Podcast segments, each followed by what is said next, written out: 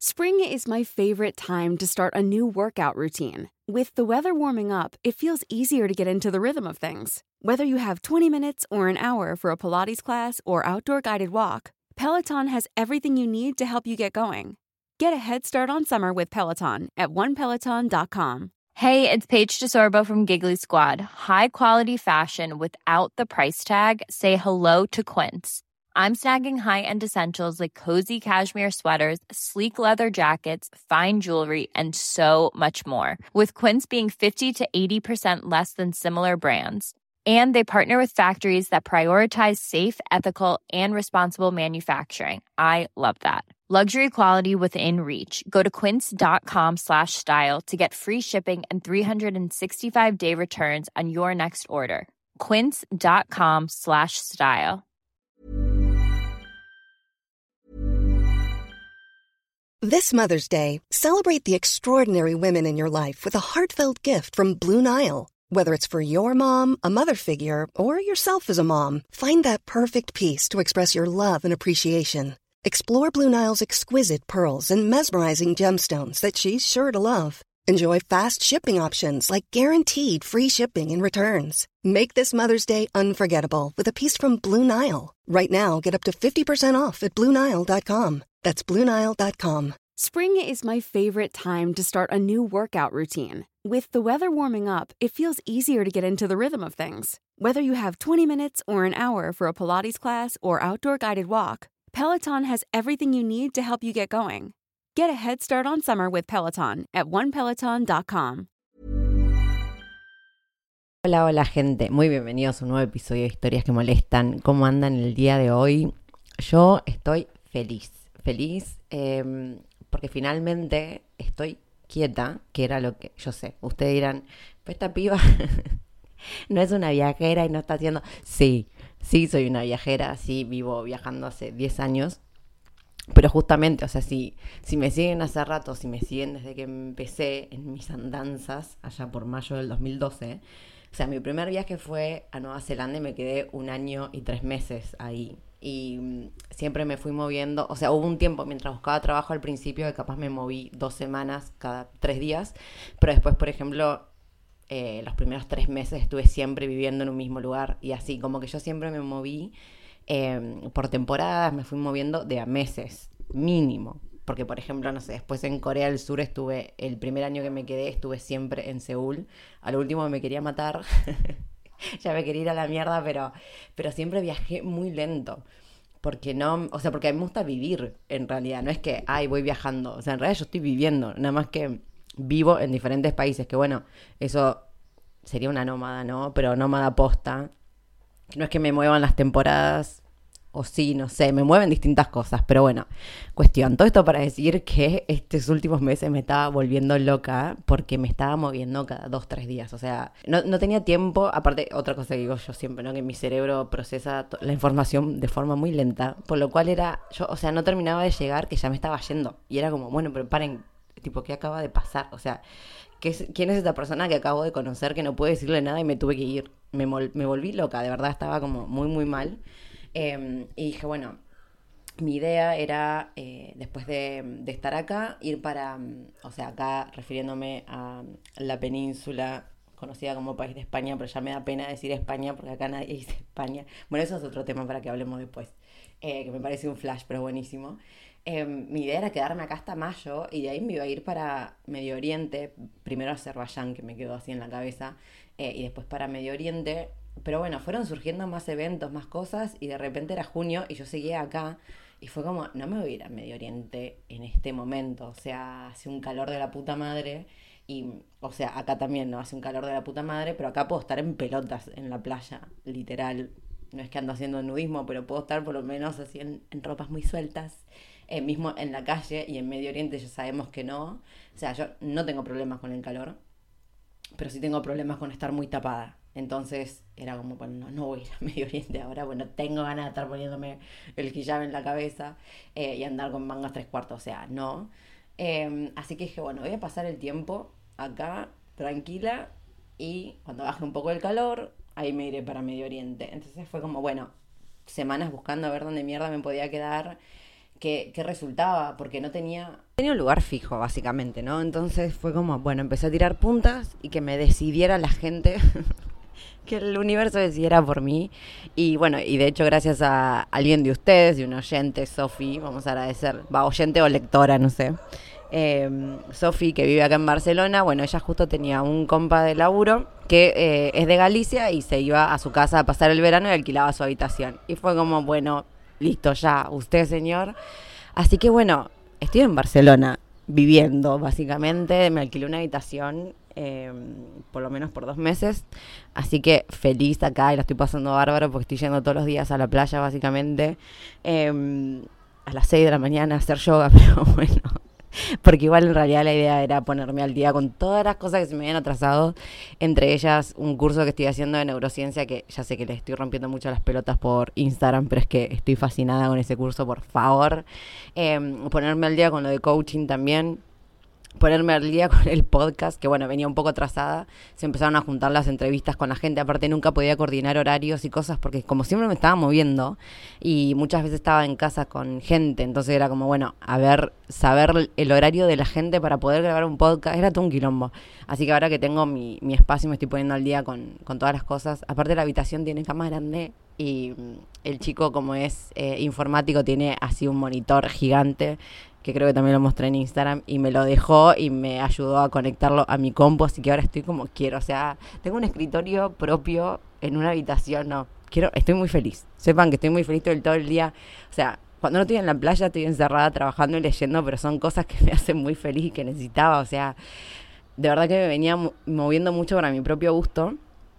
Y, y a mí me gusta estar así, o sea, a mí me gusta llegar y vivir en el lugar y empezar a conocer gente y ver qué onda, cómo funciona todo, si puedo trabajar genial. Que de hecho, bueno, también ya me empadroné, ahí estoy viendo cómo sacar el NIE, así que capaz termino trabajando acá, qué sé yo. Veremos, pero por lo pronto en realidad el, digamos, la prioridad es darle atención. Bueno, ahí está ladrando el perro del vecino. Eh, prestarle atención y priorizar las cosas que, que se me habían atrasado en mis propios proyectos y también de lectura, que se me acumularon un millón de libros que quería leer. Bueno, en fin, cosas. Así que estoy, nada, nutriéndome un poco de. Bueno, aparte, ya, ya saben, me pongo, el podcast no viene de esto, pero no importa. De hecho, quiero contarles que hubo alguien que se quejó, que me dijo que yo, que hablaba mucho al pedo en las intros del podcast, pero bueno, o sea, sorry, pero es yo sé que fue una crítica constructiva y le pido perdón a toda esa gente que viene al podcast y dice, uy, esta piba no para hablar. Pero es la razón por la que empecé el podcast. A mí me gusta hablar y necesito, necesito contar cosas.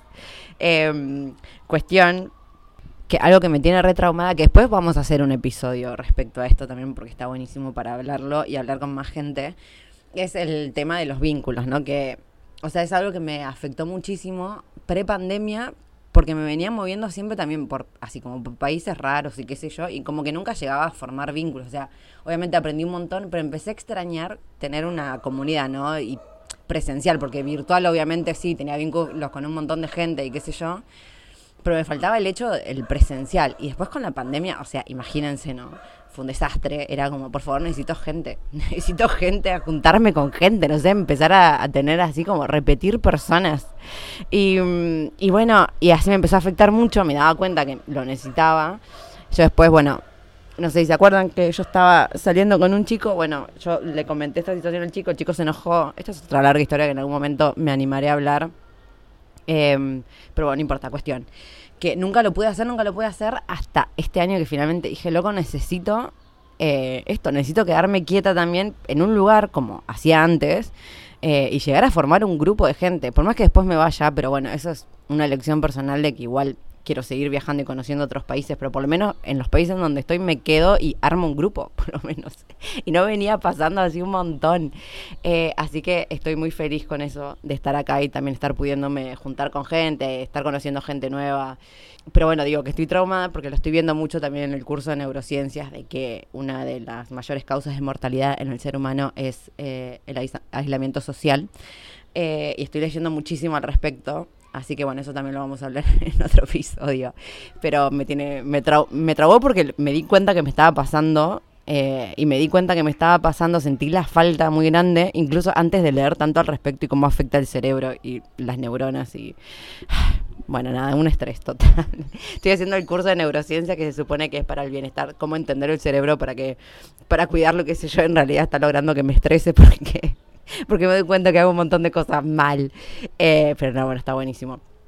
Nada, cuestión que este episodio viene en realidad, más allá de contarles mis chismes y la actualización que me estaban pidiendo mucho, y por Instagram no me voy a poner a escribir historias, que es una paja, prefería contarles por acá. Em, el punto de este episodio es que era uno que venía pensando hace bastante y que algo ya mencioné. No sé si se acuerdan en el episodio número 45, si no me equivoco, que es el episodio donde la tuvimos a Evelyn, no sé si se acuerdan, la chica mexicana. Sí, 45 exactamente que ella es una oyente también y viaja un montón. No viaja como ella cree que es viajar, digamos. Y quería contar su historia, pero no se animaba porque se tiraba abajo a sí misma diciendo que comparado con capaz lo que hacía yo o la gente a la que yo entrevistaba, lo que hacía ella no era tan grande y no sé qué. Y estuvo así con un montón de tiempo autosaboteándose hasta que finalmente me escribió y me dijo que tenía una historia para contar y bueno, y a mí me encanta, o sea, yo al contrario, me encanta, cuando estoy viajando y conozco gente y me meto en su casa, o sea, ahí me encanta, no sé, la vida simple, entre comillas, y, y que me cuenten cosas de la vida cotidiana, ahí me re divierte. Pero lo que pasó fue que en realidad cuando yo empiezo a hablar con él eh, y, empezamos a hablar del tema, que bueno, que ella trabajaba en, para empresas tipo con hoteles cinco estrellas y iba y se quedaba en esos hoteles y qué sé yo, era como súper interesante. Pero todo después resulta en que la flaca en realidad a los 11 años se ha ido sola a Estados Unidos a vivir con una familia de mormones. O sea, yo como, ¿qué me está contando, boluda? O sea, me parece un flash esta historia. Y la verdad es que ese episodio está buenísimo. Pero si la flaca no se hubiese animado a, hablarme y decirme, che, me gustaría estar en tu podcast, nunca nos hubiésemos enterado de todo esto, que ahí me parece un flash. O sea, yo empecé a viajar así posta mis 24 años. Eh, bueno, igual obviamente hay que decir que los padres de Evelyn la dejaron, ¿no? Porque a los 11 años uno tendría que pedir permiso para irse de la casa a otro país. Pero bueno, nada, me pareció un flash y me pareció una gran enseñanza de vida y se los digo, también me lo digo a mí misma, ¿no? Obvio, que muchas veces nuestras historias no sabemos el impacto que pueden llegar a tener otra persona y obviamente las conclusiones que nosotros sacamos sobre lo que a nosotros nos pasa eh, esto de minimizar capaz lo que hacemos porque lo estamos comparando con lo que hizo otra persona. O sea, no tenemos ni idea cómo puede afectar lo que nosotros compartimos a otros. Y es lo que me digo yo todo el tiempo y fue algo que me ayudó muchísimo en, en cuando creé el taller del auto boicot. Pensar eso, yo todo el tiempo estaba como, ay no, pero ¿quién va a querer ver esto? No, pero qué sé yo, así tirándome abajo todo el tiempo o dejando o juzgándome por cosas que no eran relevantes para el contenido del workshop. Por ejemplo, eh, esto de estar en cámara, filmándome todo el tiempo, yo con todos mis traumas de autoestima en lo que respecta al físico y demás, era una tortura. Y yo todos los días que me tenía que grabar y encima después autoeditar mis videos y mirándome constantemente y ya éramos, ay no, tipo se me ve la papada, que el pelo, las arrugas, no sé qué, la gordura. Era horrible y todo el tiempo, todos los días me decía a mí misma, está bien, pero vos estás haciendo esto porque querés que la gente deje de auto boicotearse, o sea, es un mensaje que va más allá de mis propios traumas, ¿no? Y eso era lo que me decía todo el tiempo. Y al final, lo sé por experiencia propia, esto lo digo, lo quiero compartir, no para, no para agrandarme, sino por decir, al final, un montón de gente, las chicas que hicieron el curso, me agradecieron un montón y fue como, chabón, y pensar que yo en algún momento capaz no lo hacía porque se me veía la papada en el video, o sea, imagínense la pelotudez eh, que podría haberme a mí impedido largar algo que después ayudó a un montón de gente. Y con Evelyn lo mismo, o sea, si Evelyn no se hubiese animado, hubo un montón de gente que se sintió recontra inspirada por ella y me lo dijeron después y bueno, estuvimos ahí compartiendo los mensajes, pero es eso, nosotros todos tenemos historia que no sabemos cómo pueden impactar a la otra persona o cualquier persona que nos está escuchando. Y de hecho, todo surgió, o sea, quería contarles este como esta reflexión hace ya bastante tiempo, pero justo ayer o antes de ayer, ya no me acuerdo, me llegó un mensaje por Instagram eh, de una también de una de ustedes que estaba como súper emocionada con el último episodio, el de Moni, y me dijo algo hermoso que les quiero compartir para que vean que eso, para que lo tomen también como una, como una fuente de inspiración para lo propio que quieren hacer ustedes, ¿no? Como para animarse. Hola Angie, ¿cómo andas? Acá esta se manda directamente a mandarte un audio, pero bueno, pensé que iba a escribirte, iba a ser largo. Te quería felicitar por los podcasts. Escuché el podcast de Moni y tal cual vos dijiste, es una oda al amor tremenda, eh, graciosa la historia del vestido, pero a su vez tan espontánea como a veces hay como pequeñas situaciones en la vida así sutiles que nos cambian de pronto un punto de vista, eh, nos cambian la forma de mostrarnos, de vernos, de cosas muy chiquitas. Por ahí esperamos que las cosas sean grandes o que las situaciones sean muy pensadas y por ahí una sutileza como una mancha en el vestido cambia totalmente la perspectiva de la narración y de mostrarse. La verdad que me encantó, me pareció súper genuina ella y la verdad que me emocionó muchísimo eh, todo lo que contaron y, y, lo que vos decías.